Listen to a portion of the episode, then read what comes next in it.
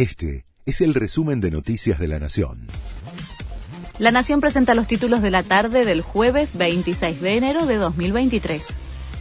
Uno por uno, los acusados por el asesinato de Fernando Baez Sosa pidieron perdón. En la última jornada de alegatos, el abogado defensor pidió una sentencia justa y dijo que no se probó el plan para matar. Tomei aseguró que representa a ocho condenados por el poder mediático y la opinión pública.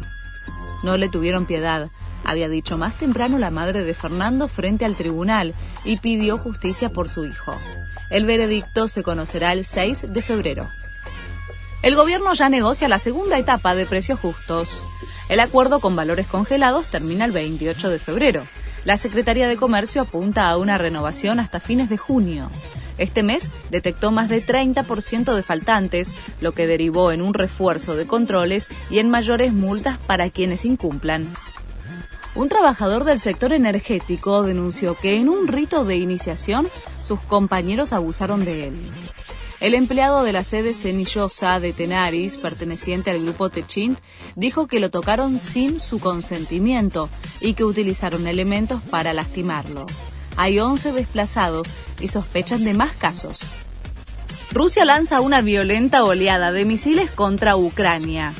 Es como represalia a la promesa del envío de tanques de combate avanzados por parte de Occidente.